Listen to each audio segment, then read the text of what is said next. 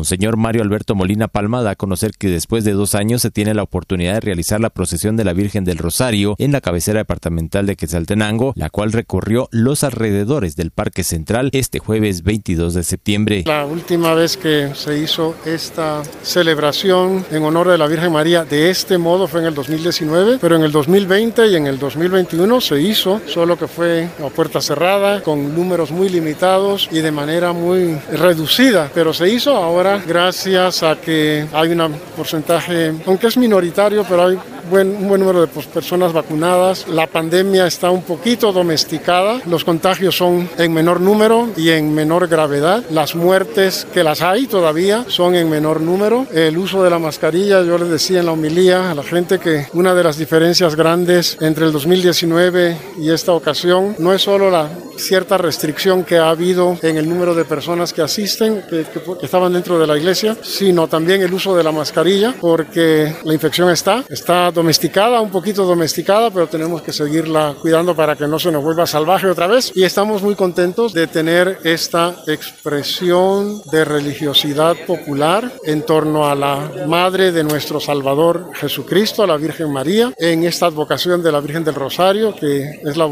advocación venerada en Quetzaltenango, en la ciudad de Guatemala, y es patrona. Los obispos la hemos declarado patrona de la República de Guatemala porque es la advocación que más fieles congrega a lo largo del país. Entonces estamos muy contentos de tener la ocasión y la oportunidad de celebrar eh, este inicio del mes de octubre. Octubre está todavía a 10 días, de, a 8 días de distancia, pero así ha sido siempre. He estado haciendo historias de por qué esta celebración en fecha tan anterior al inicio de octubre y me han dicho que, que hay testimonios de principios del siglo XX que ya se celebraba esta salida de la Virgen el jueves de septiembre que permita concluir la novena el primer domingo de octubre. Y así es, así se conserva. Ha habido hoy una bonita asistencia de personas. Desde Emisoras Unidas Quetzaltenango informa Wilber Coyoy, primera en noticias, primera en deportes.